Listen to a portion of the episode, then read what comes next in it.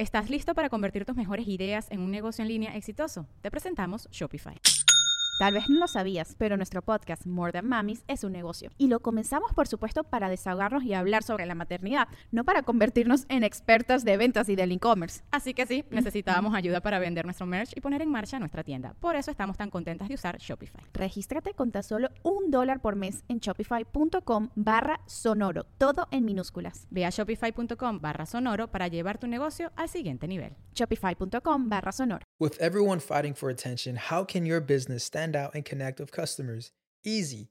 Get Constant Contact. Constant Contact's award winning marketing platform has helped millions of small businesses stand out, stay top of mind, and see big results fast. Constant Contact makes it easy to promote your business with powerful tools like email and SMS marketing, social media posting, and even events management.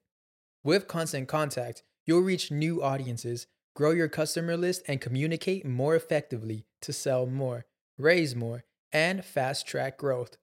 Don't know much about marketing? No sweat. Constant Contact's writing assistant tools and automation features help you say the right thing at the right time every time. Plus, you can send with confidence, knowing your emails are actually reaching your customers thanks to Constant Contact's best in class 97% deliverability rate.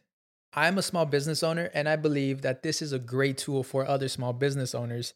In small businesses, you need to create a team. And if you're starting by yourself, Constant Contact can be the team that you need. Tackle any challenge with Constant Contact's expert live customer support. Plus, everything's backed by the 30 day money back guarantee. So get going and start growing your business today with a free trial at constantcontact.com. Just go to constantcontact.com right now. Constant Contact, helping the small stand tall. ConstantContact.com.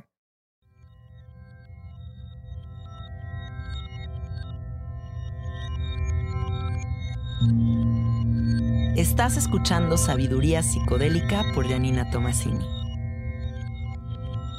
Hola, hola amiguitos, ¿cómo están? Bienvenidos al episodio número 59 de Sabiduría Psicodélica. El día de hoy está una invitada muy mágica aquí conmigo. Ella es Catita Vargas y me da mucho gusto tenerla aquí porque vamos a tocar una temática que me interesa muchísimo, que es la salud física, la, salud del cuerpo físico eh, en todas sus manifestaciones. Gracias por estar aquí, Catita. Gracias a ti por invitarme. Qué hermoso. Cata es de Costa Rica y está viviendo acá en México. Cuéntanos qué es lo que tú haces. Bueno, te cuento un poquito y qué bueno que dijiste lo de Costa Rica para las que les suene el acento un poquito diferente a los invitados usuales. Soy nutricionista o nutrióloga, como dicen aquí en México, y hace poquito más de seis años me especialicé en salud femenina. Entonces he venido especializándome cada vez más y más y más. en hormonas, fertilidad, desórdenes hormonales y empezar a llevar la alimentación más enfocado a eso, a nosotras las mujeres en distintas etapas de la vida, no solamente como en la etapa fértil, que es lo que conocemos desde, los, desde que menstruamos por primera vez hasta que llegue la menopausia, sino siempre, desde chiquitas hasta que morimos. Me encanta. Justo antes de empezar este episodio, Cata estaba platicando cómo surgió esta necesidad de especializarte cuando te diste cuenta de que la, el sistema de alimentación era el mismo para una niña que para una mujer de 70 años. Y como eso como que te resonó, bueno, te saltó más bien y dijiste, no, ¿cómo crees? ¿No? Y empezaste a ver qué es lo que realmente necesita cada etapa de cada mujer. Em, tal vez no te conté al principio, estudié comunicación también. Ah, Entonces, mientras estudiaba nutrición, me di cuenta justamente de eso que comentabas, que la alimentación para las mujeres era la misma siempre. Entonces, se hacía diferencia en la niñez, luego si estabas embarazada o estabas dando lactancia y luego ya. Todas éramos exactamente lo mismo. Entonces, a nivel de comunicar, tampoco había eh, esa, información que estuviera a disposición de las mujeres. Entonces no solamente para mí era empezar a investigar más, sino también poder comunicar más a, las mujeres en etapa de menopausia. Y por ahí empecé, por estudiar la menopausia, qué cambios están pasando en la mujer y qué se puede hacer con la alimentación. Y ahí me di cuenta que las hormonas juegan un papel importantísimo y que estamos muy desconectadas de nuestra alimentación, pero también de nuestro cuerpo, que no nos enseñan muchísimas cosas que son indispensables para a partir de conocernos, después empezar a alimentarnos, que es como la parte a la que me dedico. Catita y yo conectamos, porque no sé si se acuerden que a través de mis redes sociales yo estuve diciendo que quería encontrar una nutrióloga visionaria.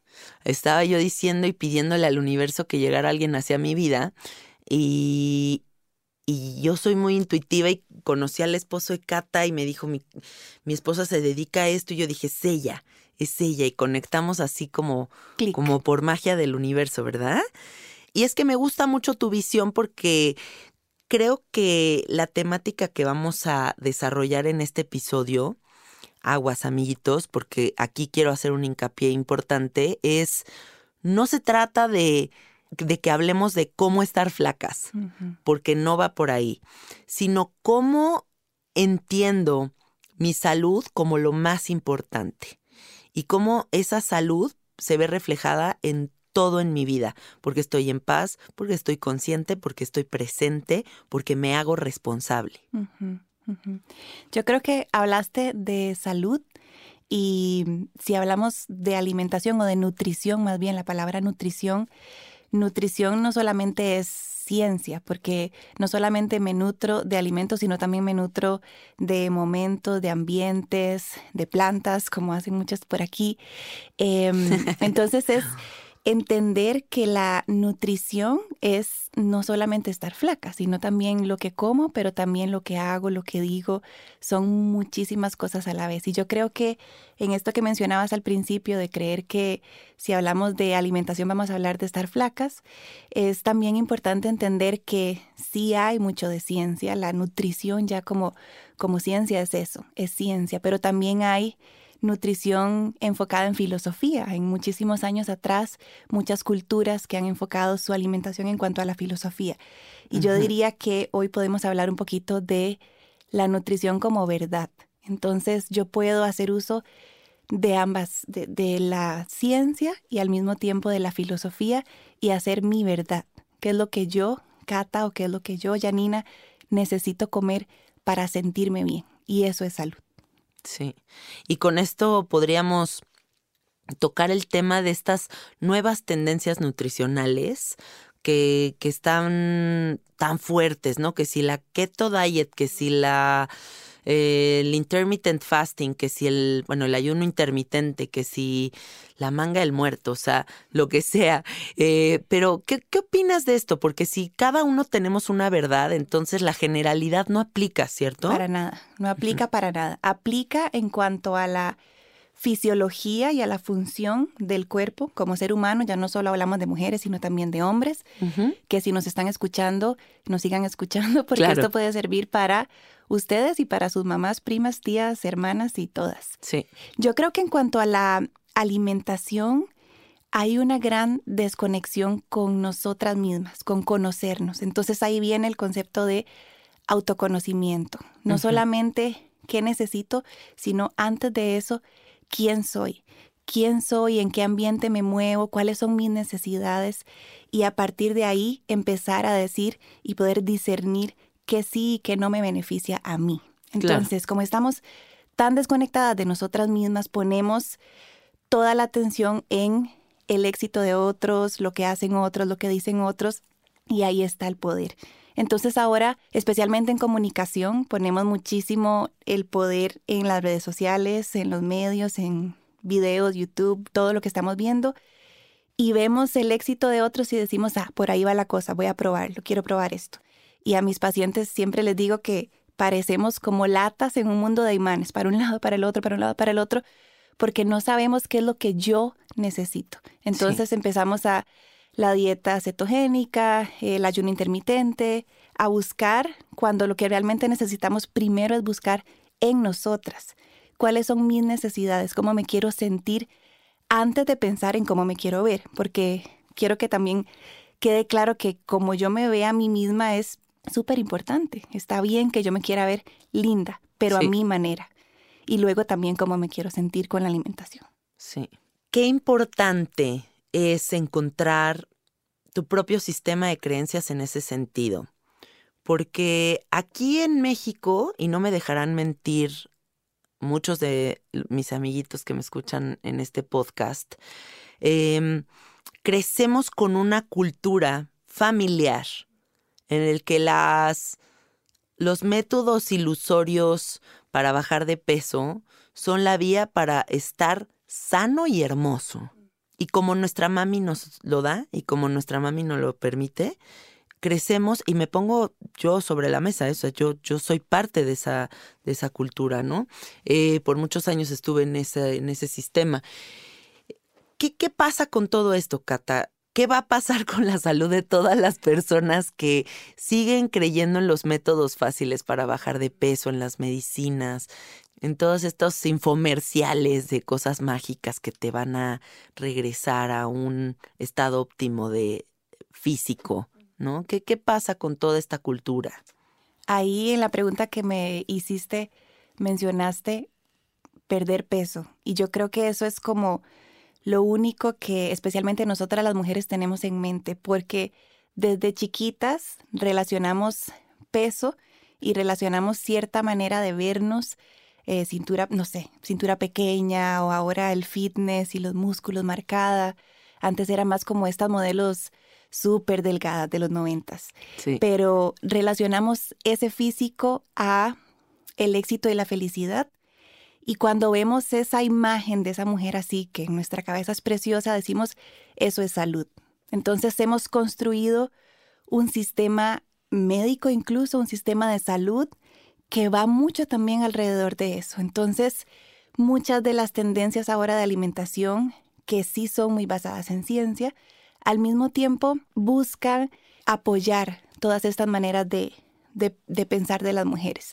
Cómo hacer para que esas mujeres se vean más delgadas, cómo hacer para que las mujeres se sientan más felices por medio de alcanzar ese cuerpo. Entonces, en lugar de echar para atrás y decir cómo ayudar a las mujeres a que desde chiquitas no pongan su, su futuro y sus expectativas y su valor en un cuerpo, sino que aprendan a valorar la salud y cómo sentirse, estas tendencias están tratando de, pues, de vender al final. ¿Qué es lo que vende? La imagen, el cuerpo, el físico. Entonces nos hemos enfocado mucho y hemos empezado a alimentar mucho eso. Y eso es lo que está pasando ahora. Que funcionan, sí, funcionan muchas de esas tendencias, pero a largo plazo, ¿qué es lo que pasa? Me decías ahora, desde chiquita yo también fui parte de eso, muchas, muchas de mis pacientes fueron parte de eso, yo fui parte de eso también. Y yo creo que ya por estar en los 30, acercándonos a los 40, empezamos a ponerle valor a otras cosas em, y nos damos cuenta que que no lo hicimos tan bien. Entonces ahora nuestro metabolismo, nuestras hormonas, nuestra salud nos está pasando la factura de aquellos años de dietas locas, de exceso de ejercicio, de no dormir suficiente, exceso de cafeína, llámenle como quieran, dietas, eh, restricciones. Y eso tiene que ir cambiando. Desde que estamos chiquitas tenemos que reforzar el amor desde otro punto de vista, que no, no esté relacionado a el cuerpo específicamente. Sí, yo creo que toda esta industria tan gigantesca que se ha apropiado de la sociedad, pues viene justo porque nos plantea un escenario de miedo, ¿no? O sea, nos plantean un miedo terrorífico a no cumplir con la expectativa del cuerpo específico tal, ¿no? Y entonces como como que nos han enseñado a idealizar aparte cuerpos físicos que no tienen nada que ver con nuestra genética racial. O sea, ¿sabes? Es como cada cuerpo es tan diferente, pero nos enseñan a que el cuerpo de la Barbie es la que deberíamos de tener todas. Y una amiga me decía el otro día que, que todo esto parte de la idea de la diosa, ¿no? Incluso cuando a ti te dicen cierra los ojos y piensa en una diosa, piensas en la Barbie con una capa voladora o yo qué sé, o sea, pero te piensas en algo, en una figura así. Y cómo regresar al templo de la diosa como la diosa como el poder de la mujer el poder de la de la belleza que habita en cada humano Claro. y no una cuestión relacionada al peso. Ujú. Catita, ¿tú qué piensas que es una persona saludable? Uf. Eh, La pregunta del millón. Sí, bueno, por ahí decían, y que no sé si te lo dije ahora al principio, que salud es la paz en el cuerpo. Entonces, yo preguntaría qué significa paz para ti. Entonces, si para mí paz es sentirme a gusto con mi cuerpo, si para mí paz es no tener ningún dolor, ningún síntoma, poder sentirme bien, cosa número uno. Y yo creo que idealmente ojalá estuviera por ahí, por sentirme bien primero. Claro. Y después viene la parte extra, ¿Sí? todas las mujeres tienen en mente que es verme bien. Entonces ahí yo creo que sí podríamos empezar a, a sacar gajitos y, y cositas porque ¿qué es verme bien? Y lo decías ahora, la belleza, cerramos los ojos e imaginamos qué es para mí la belleza. Necesito primero conocerme, cómo es mi cuerpo, cómo es mi metabolismo, em, cuál es mi genética también. Y después de eso, si yo primero me siento bien conmigo misma, con mi, con mi cuerpo en, en cuanto a salud, es más fácil que después disfrute de este cuerpo, con lonjitas, con acné, eh, con celulitis, porque tengo esa sensación de estar bien en mi cuerpo. Pero Sí. después puedo también utilizar la alimentación, el ejercicio, para mejorar mi físico, que eso está bien, mejorar composición corporal, pero acorde a, de acuerdo a cuáles son mis necesidades, cuál es mi genética y hasta dónde puedo llegar. Si soy de contextura gruesa, no puedo compararme con la modelo delgadita. Si soy delgadita, no puedo esperar desarrollar masa muscular como eh, un físico-culturista. Entonces, Claro. salud es, es una suma de muchísimas cosas que para mí ahora empieza con conocerme. Tenemos la atención totalmente puesta afuera, siempre. Y como tenemos tanta información, estamos expuestas a tanta información, Sí. es muy complejo y es muy confuso. Entonces, salud puede ser ser vegana, pero salud el mismo día, cinco minutos después, puede ser ser paleo.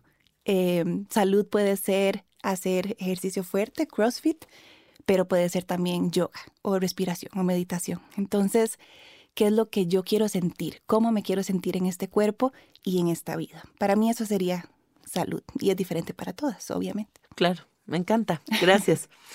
¿Cómo le podemos hacer para, para empezar a hacernos responsables de nuestra alimentación? ¿Cuál es el primer paso? Primer paso, que ya lo hablamos, autoconocimiento. Sí. ¿Quién soy? ¿Qué necesito? ¿Qué necesito? Y necesito también conocerme muchísimo. ¿Qué me gusta? ¿Qué no me gusta?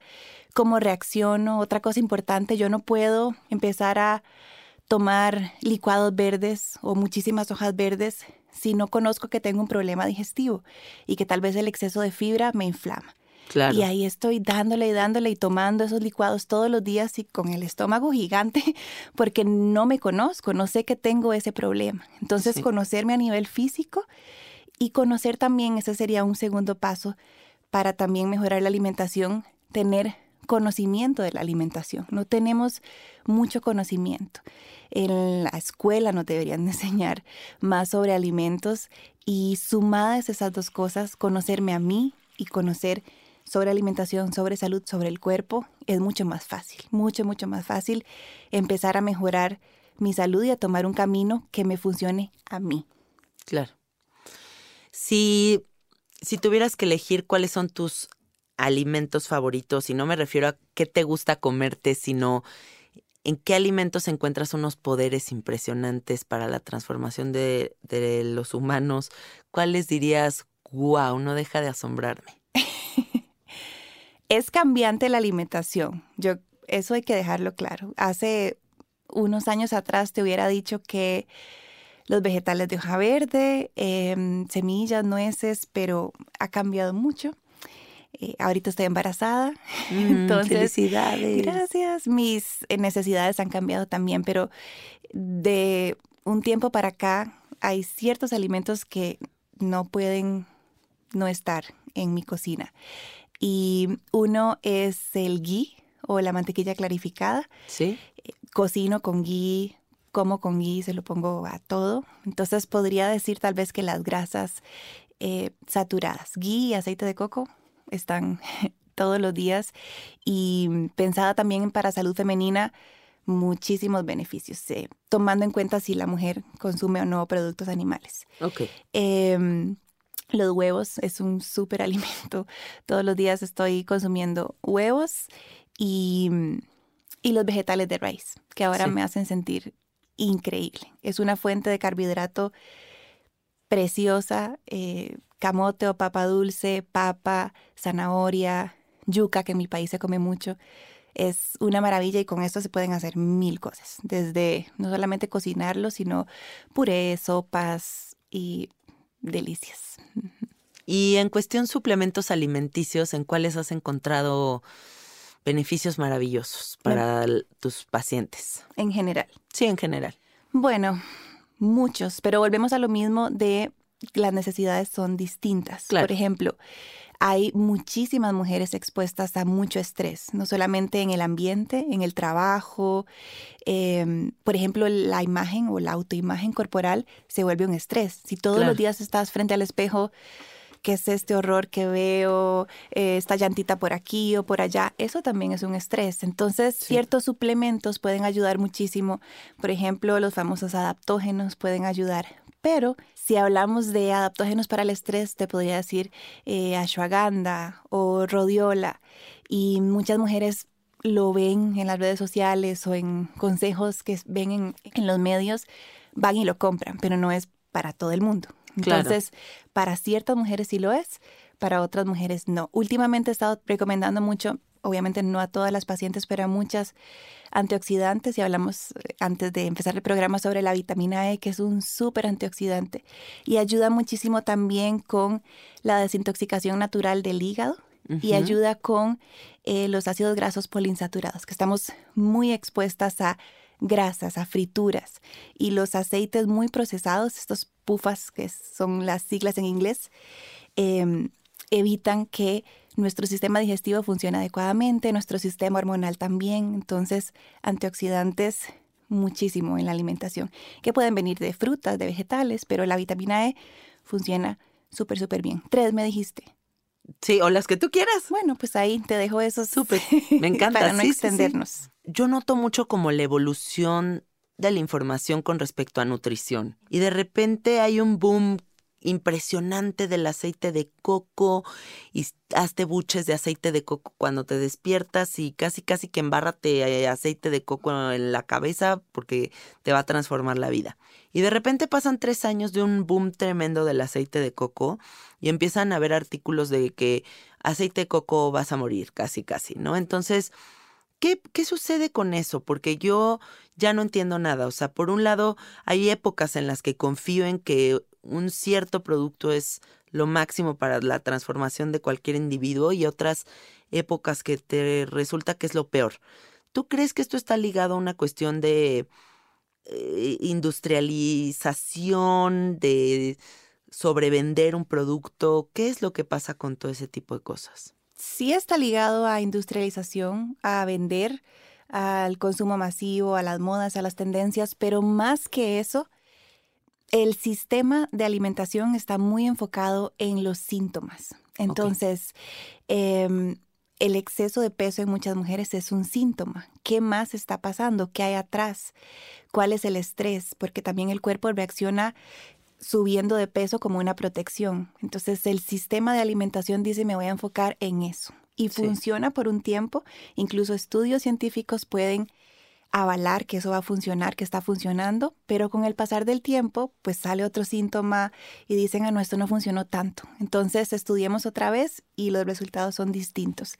Los estudios científicos en alimentación son importantes, pero también los resultados que se obtienen no son 100% confiables, porque es muy difícil obtener un grupo de estudio de personas que tengan exactamente el mismo estilo de vida. Claro. Entonces, se hace mucho también en ratas, por eso, porque yo las puedo controlar mejor, pero esas ratas no llevan el estilo de vida de otra persona.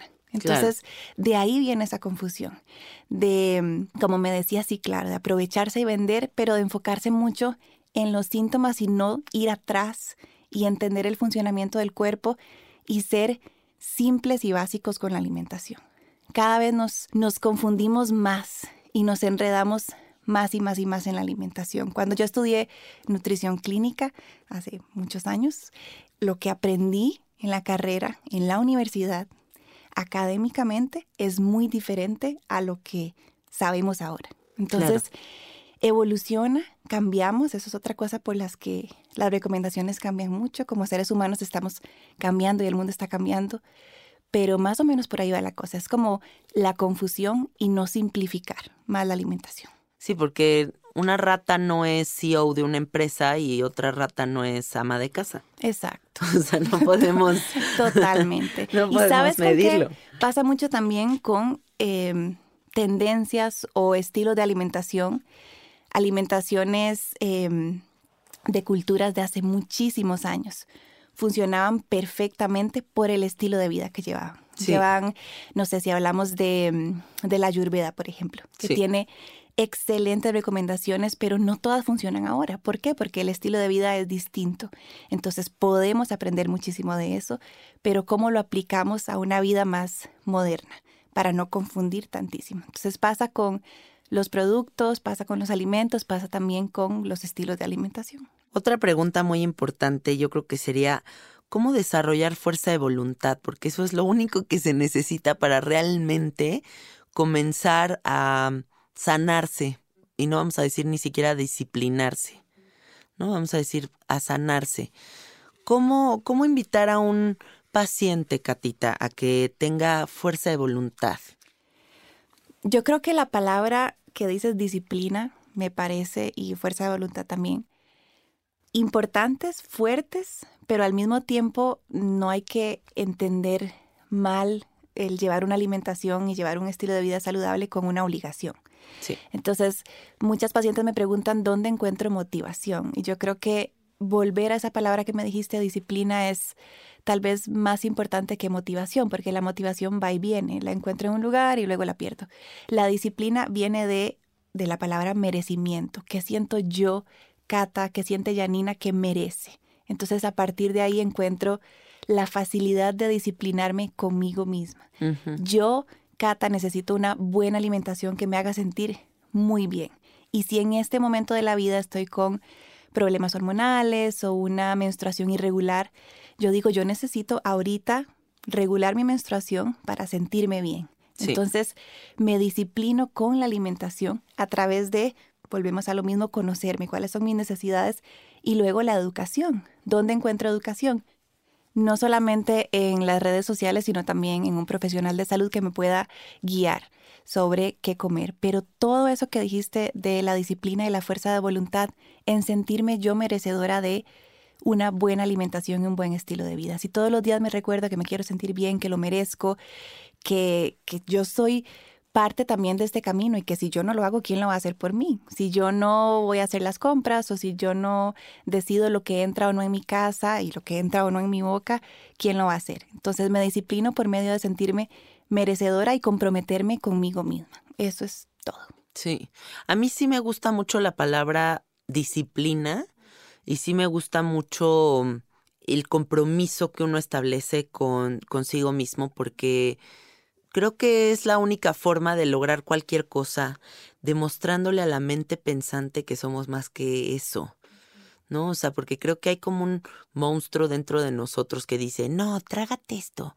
Y en contraparte está una conciencia profunda de amor que dice, no, tú ya sabes perfectamente qué te cae bien y qué no te cae bien. ¿No? Entonces tal vez es esa disciplina la vía para conectarnos con nuestra más pura verdad. Sí, y con nuestro poder, que lo hemos ido perdiendo. Y esta, también en las tendencias de alimentación viene la alimentación intuitiva, que al final es el poder que tenemos de, de nosotras mismas, la decisión de comer bien Sí. y de vuelta a la disciplina. Es eh, tal vez la palabra control suena muy dura y muy fuerte, pero es el control o el poder que tengo sobre mí misma y sobre mi alimentación. Entonces, Sí. tal vez sí te resuene mucho la palabra disciplina porque te disciplinas contigo misma. Eso es todo. Que no se vea como una obligación, sino como casi como un deber y un derecho al mismo tiempo. Qué bonito. Otro tema que es muy importante en estas situaciones con el peso, la salud, los sistemas de creencias, es el pensamiento futurista, ¿no? ¿Cuánta de nuestra energía estamos invirtiendo en pensar en la cata del futuro o en la Yanina del futuro que cuando esté delgada, que cuando sea atractiva, que cuando tenga 20 kilos menos va a ser más atractiva o más, va a valer más como ser humano. ¿Cuánta de nuestra energía se está yendo para allá? Y entonces, ¿cómo no nos estamos haciendo responsables de nuestro presente? ¿Cómo ves tú este tema en todos tus pacientes? De nuevo, le ponemos muchísimo énfasis a el éxito, a la felicidad, a un cuerpo. Entonces pasamos muy pendientes del futuro, muy pendientes de, de encontrar esa felicidad en un cuerpo que todavía no llega. Y es muy triste, es como decías, es no vivir en el presente. Es siempre estar pendiente de que voy a comer de esta manera porque cuando me vea de tal otra, voy a ser feliz. Entonces, en esa ecuación, la alimentación es nada más un vehículo, pero no es una necesidad, un disfrute y un goce, porque también la alimentación se tiene que disfrutar. Em, tenemos sentidos, tenemos gusto, pero estamos dejando todo eso de lado por poner énfasis, muchísimo énfasis eh, en el futuro. Y con mis pacientes les digo una frase que a veces suena muy dura, pero es real. La relación que yo tengo con mi alimentación es un reflejo de la, relación que tengo conmigo. Entonces, si estoy con una relación tormentosa todo el tiempo, de dieta, de no me tengo que restringir, o esa policía que tengo a la par mía siempre de me comí tres tacos, no, no debí, qué bárbara, mañana voy a hacer ejercicio. Eso es un reflejo de la relación que tienes contigo misma. Entonces, ¿cómo hago para volver al presente? Quererme ahora y sentirme merecedora ahora de una buena alimentación para, en un futuro, ahora sí, sentirme mejor, pero ahorita me quiero sentir bien ya, por medio de una alimentación y un sentimiento de merecimiento ya. Sabes que también he notado que, que nadie se lo cuestiona y que creo que es algo que todas las personas en el sistema de salud que nos escuchan deberían de considerar. La importancia de la alimentación en hospitales, la importancia de la alimentación en un tratamiento psicológico, porque sí creo que cómo comes influye en cómo percibes la realidad. Y cómo te sientes. Y cómo te sientes. Entonces, hablemos un poco de eso, o sea, como de la, de la importancia de considerar la alimentación, tanto en hospitales, y me refiero a que, por ejemplo, a lo mejor el seguro de salud de México te da la misma comida a ti que a una persona diabética que está hospitalizada o una persona que llega con un psicólogo a decirle estoy completamente deprimido y lo en ningún momento se toca el tema de si solamente come sopas maruchan, ¿no? Entonces, ¿cómo influye todo esto en la en la forma de percibir la realidad? Sabes que al sistema médico no lo culpo porque igual que todos nosotros, pues nacimos sin conocimiento de alimentación porque nos desconectamos de nosotros mismos y porque no se nos educó en esa parte.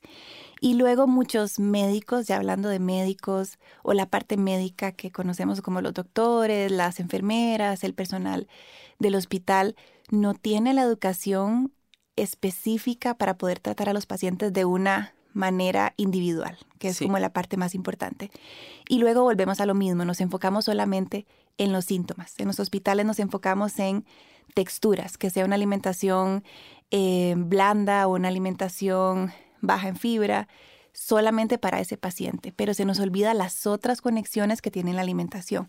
Si el paciente está con mucho dolor, ¿qué le puedo dar? que no sea solamente un medicamento, qué alimento le puedo dar. Si el paciente se siente muy triste, ahí empezamos a conectar también lo que es eh, el segundo cerebro, que la alimentación tiene muchísimo que ver. Mi cerebro, que está en mi cabeza, es, digámosle, el cerebro principal, pero tenemos nuestro segundo cerebro que está en mis intestinos, en mi sistema digestivo. Entonces, ¿qué alimentos le puedo dar a ese paciente para que a ese segundo cerebro segregue más hormonas de felicidad, eh, neurotransmisores, que la persona se sienta mejor y obviamente la curación o la sanación va a ser más rápida. Pero nos simplificamos muchísimo y queremos generalizar, Se pasa mucho en la alimentación y más en un hospital, imagínate. Claro. Continuemos con este tema que dices del segundo cerebro. Explícale a las personas qué es eso tenemos una conexión directa totalmente de nuestra parte digestiva con nuestra parte cerebral principal, digamos.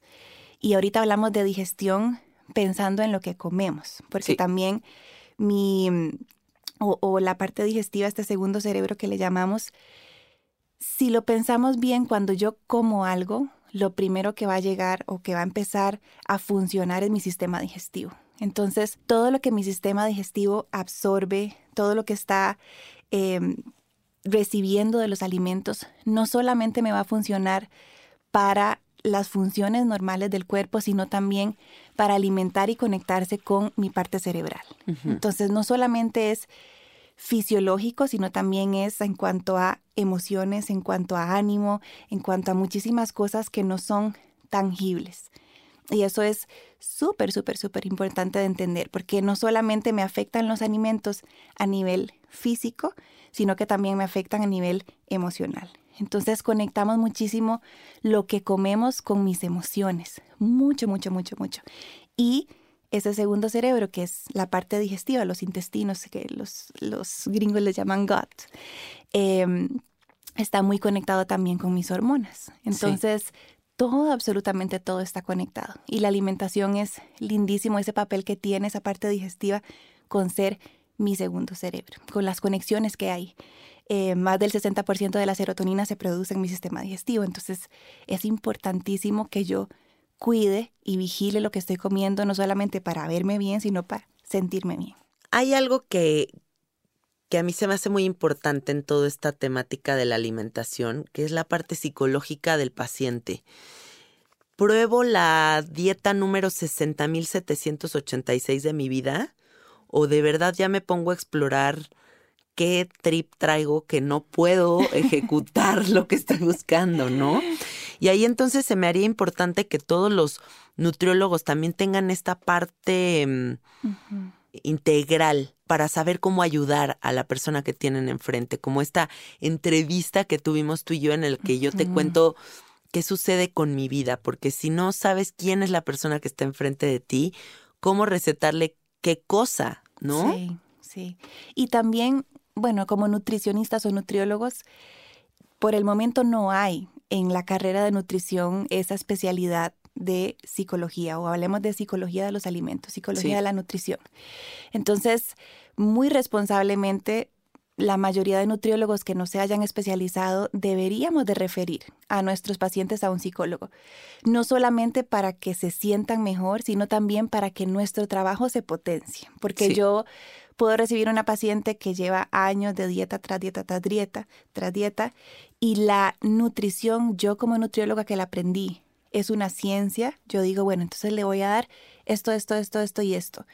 Pero qué raro, no me funciona, porque entonces no es la alimentación, es lo que está pasando con esa persona. ¿Cuál es la relación que esa persona tiene con esa alimentación? Eso lo necesitamos estudiar en psicología, necesitamos ir más a fondo. Eh, lo que toca muchísimo aquí, las plantas, la medicina natural, tiene un papel precioso porque nos puede ayudar a despertar, a abrir pero también qué hago con todo eso. Es importante como aterrizarlo, pero a todas las que nos están escuchando que tengan esos problemas y esa alimentación medio forzada y medio que siempre está ahí cojeando, es importante preguntarse no solamente qué comer, sino qué hay en mí, qué está pasando, cómo estoy yo conmigo misma, cómo me siento. Empezar a indagar para poder mejorar la relación conmigo, obviamente, pero también con la alimentación. Es súper bonita esa conexión que hay de los alimentos con la parte psicológica. Es súper interesante. Muy, muy, muy unido. Yo solamente tuve oportunidad una vez de, de ir a un tratamiento que era nutrición con psicología y me sorprendió mucho las cosas que salieron en el proceso psicológico, ¿no? Porque por un lado uno está deseosa de estar delgada, ¿no? O sea, mi mente, según yo, estaba muy clara en que ese era mi objetivo en la vida. Y a la hora de estar con este psicólogo, me doy cuenta de que cuando me empieza a hacer una visualización de yo delgada, me empiezo a sentir con muchísimo miedo. O sea, como mucho miedo a ser vista, mucho miedo a como a otra vez estar en ese cuerpo. Em, y como muchas de las que nos estén escuchando tal vez tampoco se han planteado esto, ¿no? Como ¿qué es lo que verdaderamente estoy dispuesto a sanar? ¿Qué es lo que verdaderamente estoy dispuesto a soltar? Y creo que serían preguntas importantes a hacerse antes de comenzar la dieta número 8836. Totalmente. Y importantísimo eso que dices. Imagínate si para ti lo más importante y lo que relacionaba la alimentación era perder peso, pero luego te das cuenta que tal vez no era eso específicamente, que no quería ser vista, que había como un miedo. Imagínate el desastre que hay entre alimentarme para estar flaca, pero por dentro no querer estar flaca. Es como pasar, no sé, pasaste muchos años seguro bajo un estrés tremendo. ¿Y cuántas mujeres pasan así? Em, de repente tengo muchas pacientes que relacionan comidas dulces con afecto y cariño de mamá, de la familia, y pasan toda su vida luchando contra eso. Entonces, ¿cómo voy a luchar yo con una dieta, con restricción, con el amor de mamá? y ese recuerdo tan lindo que tengo de ella. Entonces ahí va la conexión de la alimentación con cosas muchísimo más profundas. Sí, hay una, hay una planta muy poderosa que se llama ibogaina, que dicen que te permite justo ver este mapeo de en qué momento de la vida le da significado a qué cosa, ¿no? A lo mejor y en un momento tu mamá se bajó del coche, te deja ahí tantito y tú creas un síntoma de abandono, toda tu existencia que no sanas y que a lo mejor no era tan grave. Y de igual manera, la relación con el azúcar o con cualquier alimento que me hace sentir apapachada por mi mamá. Que yo creo que eso es mucho mi caso, ¿eh? O sea, yo, yo en ayahuasca he visto este lado infantil mío de que, de sentirme consentida por mi mamá a través del azúcar y me doy cuenta cómo viene de ahí, ¿no? Entonces también cómo sanar estas impresiones que tenemos con respecto a diferentes grupos alimenticios. Porque también hay muchas mujeres que actualmente dices la palabra carbohidrato y es como, no mames, ¿cómo crees? ¿No? O sea, sobre todo esa palabra, hablemos de los carbohidratos, porque de verdad la banda cree que el carbohidrato es lo peor que existe, pero mi idea también de las cosas es que nada es funcional si suprimes grupos, grupos alimenticios, porque a largo plazo no es real. Totalmente.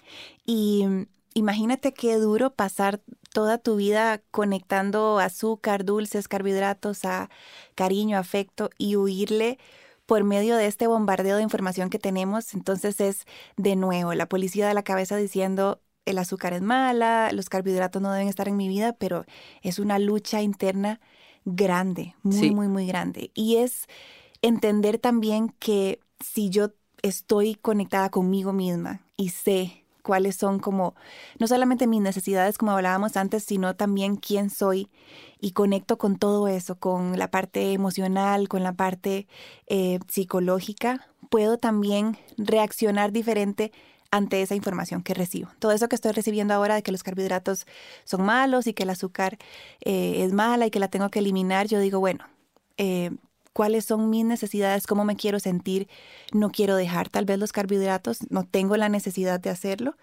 em, y tengo ese poder y puedo volver a conectar con mi alimentación intuitiva y saber cuándo si quiero ese pastel y cuándo no.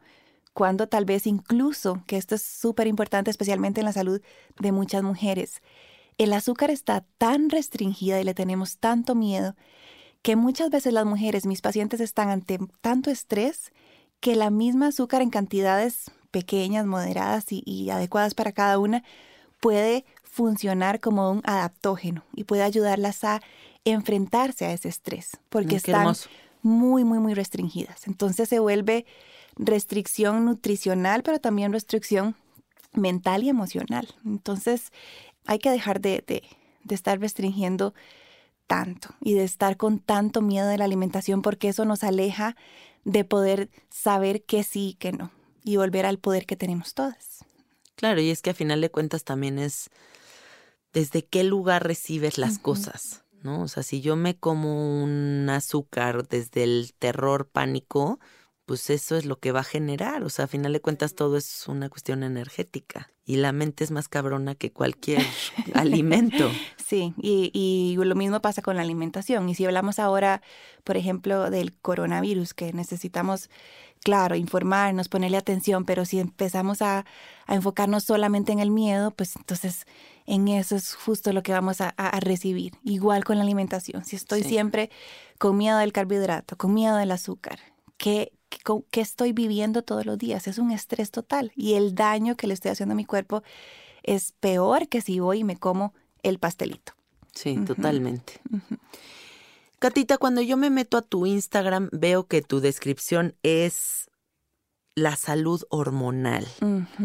¿Qué onda con eso? ¿Qué es eso de la salud hormonal? O sea, como tu, como tu especialización en esta, en esta, tu enfoque en este tema. Trabajo mucho con salud femenina. Entonces, cuando hablo de salud hormonal, la mayoría de mis pacientes, cuando recién se acercan, me hablan de menstruación. Entonces, me hablan de si conocen de sus hormonas reproductivas, estrógeno, progesterona, testosterona, y trabajamos a partir de eso. Pero las hormonas son un mundo por todo nuestro cuerpo, mensajeros, desde la insulina, que la conocemos muchísimo por estar relacionada con el azúcar en sangre, hasta eh, hormonas relacionadas con la digestión y hormonas relacionadas, claro, con la parte reproductiva. Entonces, trabajo a nivel hormonal todo. Podemos empezar por la parte eh, de mando, digamos, por la parte cerebral, que es eh, mi glándula pituitaria y el hipotálamo, pero también podemos trabajar a nivel reproductivo, mis ovarios y mis hormonas reproductivas, porque todo está conectado, es súper bonito.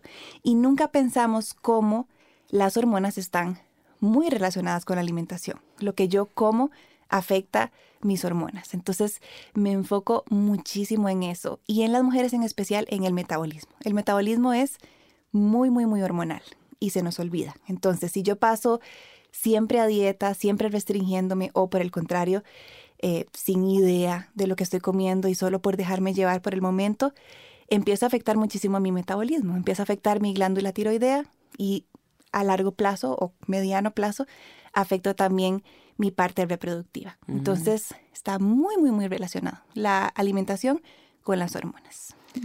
¿Cómo nadie se ha puesto tal vez a pensar, voy a ir a un nutriólogo para que me dé una dieta para estar más contento, Claro. ¿No? Voy a ir a una nutrióloga para empezar a preparar mi cuerpo para ser mamá. Sí.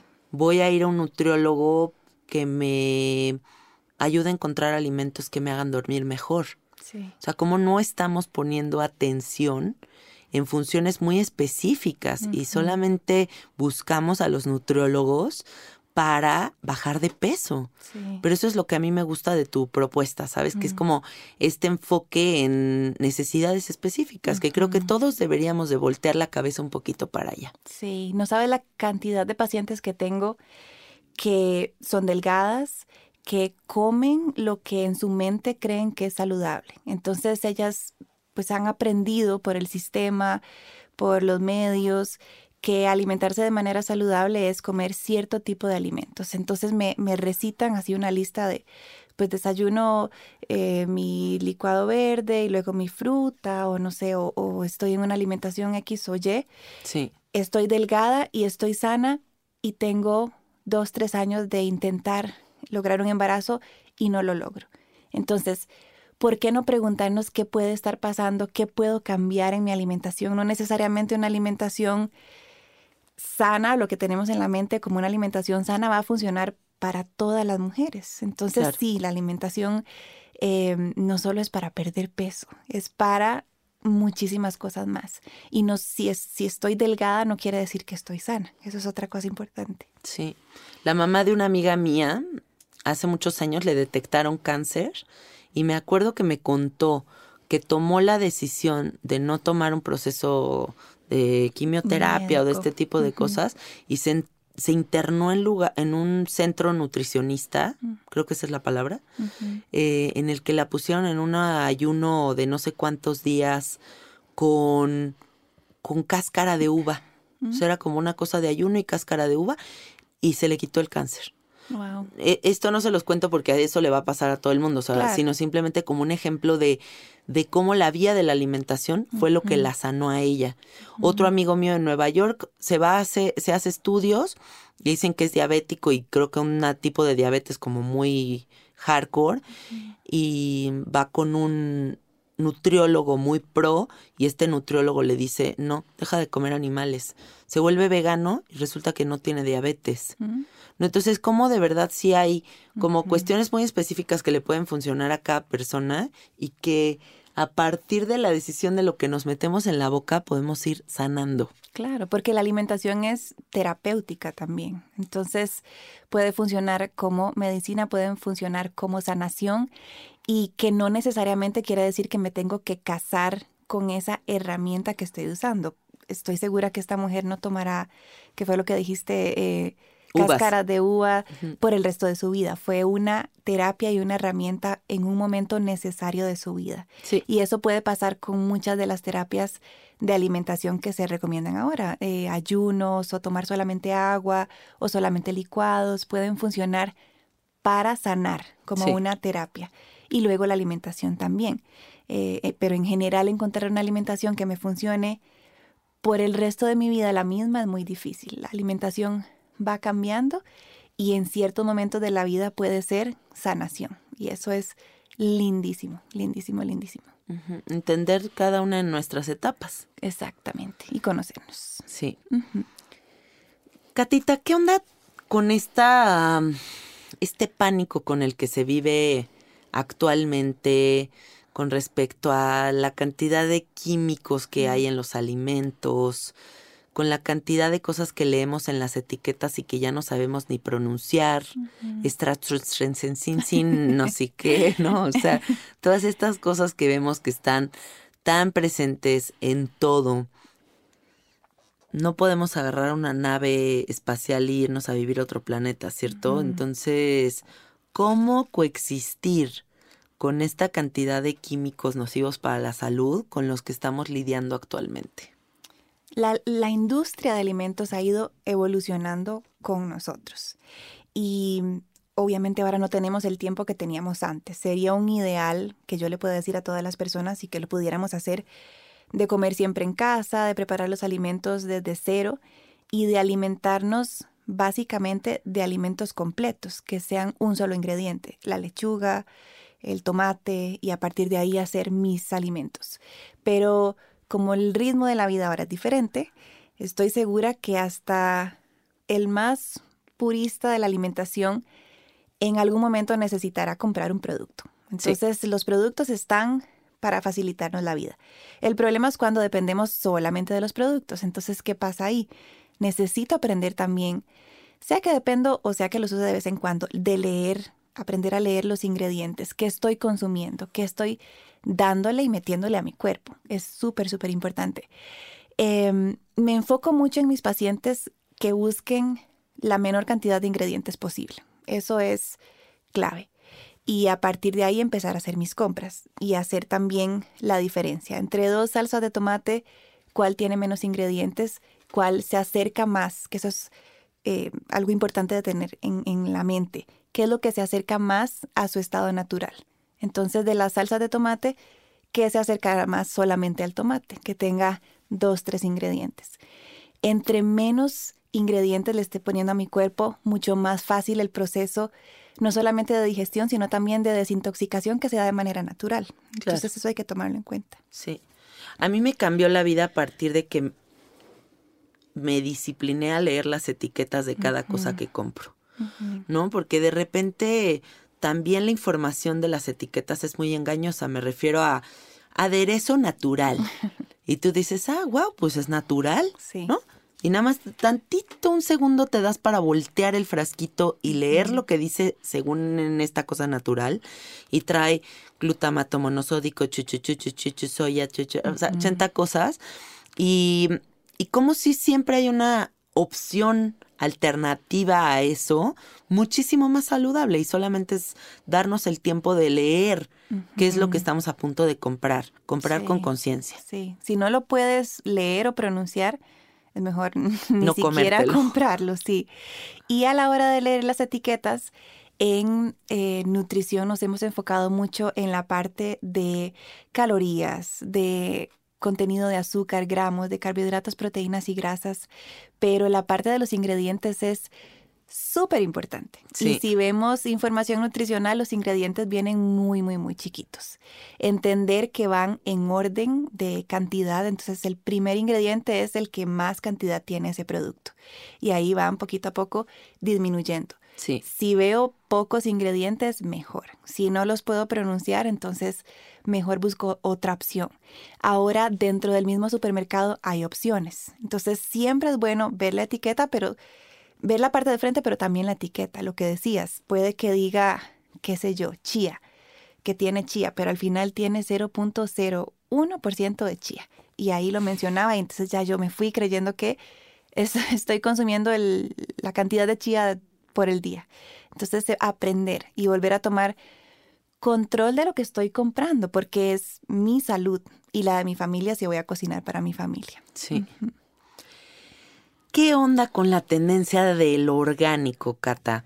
Yo mm, me encantaría fantasear con una vida flotando en alimentos orgánicos, así yo de que en mi rancho de jitomates y piñas orgánicas, este, mágicas, hermosas, preciosas, resplandecientes, pero no es real. ¿no? Y también lo que noto es que siempre que quiero irme hacia el lado del orgánico es tres veces más caro de lo Claro. normal. No es sostenible. ¿Qué, ¿Qué pasa con todo esto?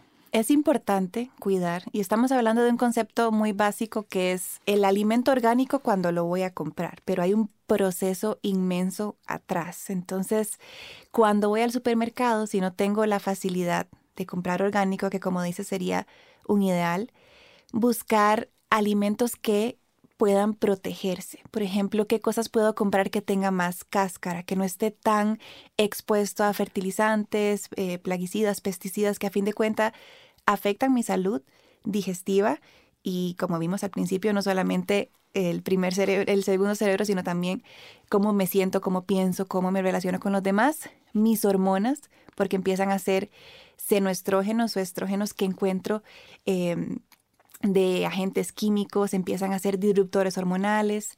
Entonces, ¿qué estoy comprando en el supermercado que sea de un cultivo tradicional, digámosle no orgánico? Cosas que yo pueda en la casa pelar, que tengan una cáscara. Si tengo eh, la capacidad de comprar orgánico o la facilidad de comprar orgánico, lo hago. Si no llego a la casa y por lo menos dejar en remojo con un poquito de algún ingrediente ácido, con un poquito de limón, con un poquito de bicarbonato, vinagre de manzana, para lavar el alimento un poquito más, que al final no va a quitar mucho de lo que tiene, no lo va a quitar, pero por lo menos eh, lavarlo lo mejor posible para consumirlo en casa. Pero si tienen la capacidad de hacerlo, pues sería un ideal, muchísimo, muchísimo mejor. Pero tampoco hay que estresarse tanto. Volvemos a lo mismo, si me estreso muchísimo y me obsesiono con los alimentos que estoy comiendo y que no todo sea orgánico, entonces estoy echando para atrás y estoy perjudicando también mi salud. Claro, como un artículo que leí que decía que tenía más posibilidad de que le diera cáncer a una persona tan obsesiva con la alimentación que alguien que vive más relajado. Total. O sea, porque también es una cuestión de aprensión. Totalmente. O sea, de aprensión, de estrés, de te hinchas si estás estresado, o sea, no sé, sabes, o sea, como todo lo que se produce por este ah, Sí. Y al final es neurosis, una, ¿no? una tendencia, como hablábamos al principio. Claro que es un ideal, sí es un ideal, pero es un bombardeo de modas también, de asustar a las personas, de alejarlas más también de una alimentación lo más sana posible dentro de sus capacidades. Si solo tengo la capacidad de ir a un tianguis donde encuentro unas frutas que son importadas, que tal vez no son para nada orgánicas, pero es lo único que tengo a la mano, pues es mejor eso que nada. Es mejor eso que comerme el alimento mucho más procesado del supermercado que tiene un montón de ingredientes. Y otra cosa importante, si yo le doy a mi cuerpo una buena alimentación en general, un buen estilo de vida, me siento bien, estoy comiendo bien, sea lo que sea salud para ti, estoy conectando con plantas, medicina, también le doy a mi cuerpo la capacidad de desintoxicar lo que yo pueda recibir de alimentos que no es natural y que el cuerpo no conoce como ingredientes naturales. Entonces, si le doy a mi cuerpo ese ambiente adecuado, puedo desintoxicar de una manera natural sin necesidad de eh, todas estas desintoxicaciones que también son de cierta manera a veces eh, moda o tendencias. Sí. Muchas gracias, gracias por todo, Catita. Platícanos en dónde te pueden encontrar, eh, cómo pueden conectar contigo, qué estás ofreciendo ahorita en este momento. Estoy en las redes sociales como Cataplum, C-A-T-A-P-L-O-O-M, en Instagram, YouTube, todas las redes sociales que hay. Y trabajo con mujeres por medio de consultas privadas y programas de alimentación enfocados en función hormonal, que está por salir un programa precioso para las mujeres enfocado en su salud, específicamente qué comer, cuándo, cómo, todo. ¿También tienes página? Sí, cataplum.com. Y Catapluma, amigos, se escribe con P-L-O-O, O. Sí, doble O. Ajá. A mí me gusta mucho el canal de Instagram de Cata porque nos regalas unos tips maravillosos sobre cosas muy lindas, o sea, como sobre cosas muy específicas de nutrición. Me gusta que nos compartes también tu estilo de vida. Eh, hoy en la mañana te vi que te comiste unas flautas, por ejemplo, y las Sí, subiste. Buenísimas. Y me encanta que una nutrióloga sube esas flautas y diga, me las comí, sentí delicioso. Sí. Y no como el, ay, me comí un centímetro de una tortillita porque los carbohidratos, ¿sabes? Sí. Eso me inspira. O sea, eso me gusta, esta libertad que tienes tú para compartir los permisos que te das, lo libre que eres con tu alimentación y cómo así vives en completa armonía. Sí, ¿sabes qué me pasa mucho con las redes sociales?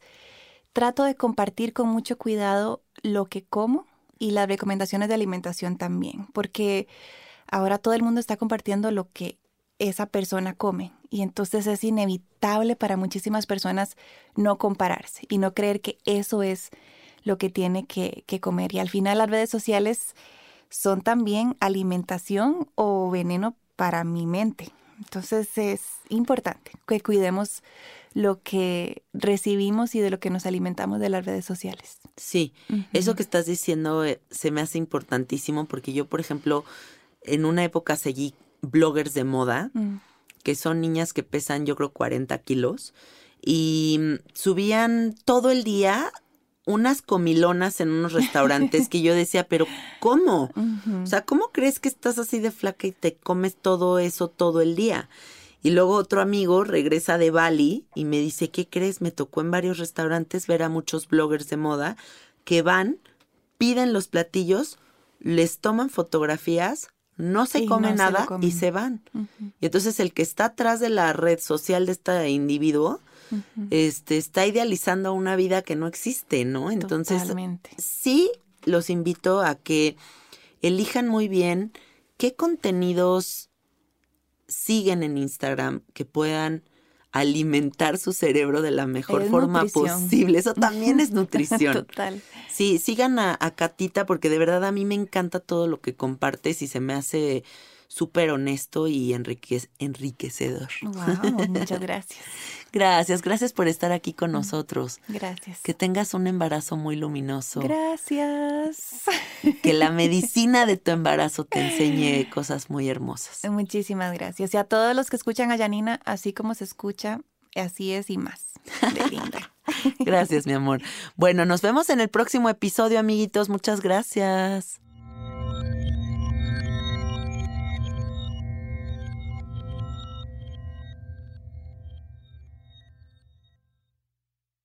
¿Estás listo para convertir tus mejores ideas en un negocio en línea exitoso? Te presentamos Shopify.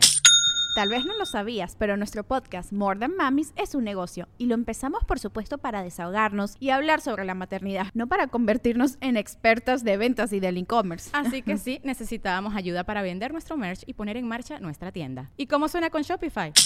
Llegó otra venta. Shopify es la plataforma de comercio que está revolucionando millones de negocios en todo el mundo. Ya seas un emprendedor desde tu casa o desde donde sea, Shopify es la única herramienta que necesitas para iniciar, administrar y hacer crecer tu negocio sin dificultades. Con Shopify puedo gestionar pedidos, envíos y pagos desde cualquier lugar, brindándote toda la información y estadísticas de tus ventas al detalle. Regístrate para un periodo de prueba con tan solo un dólar al mes en shopify.com barra sonoro, todo en minúsculas. Ve a shopify.com barra sonoro para llevar tu negocio al siguiente nivel. Shopify.com barra sonoro. Judy was boring. Hello. Then Judy discovered ChumbaCasino.com. It's my little escape. Now Judy's the life of the party. Oh, baby, Mama's bringing home the bacon. Whoa, take it easy, Judy. The Chumba life is for everybody. So go to ChumbaCasino.com and play over 100 casino style games. Join today and play for free for your chance to redeem some serious prizes. ChumbaCasino.com. No purchase necessary. Void where prohibited by law. 18 plus terms and conditions apply. See website for details.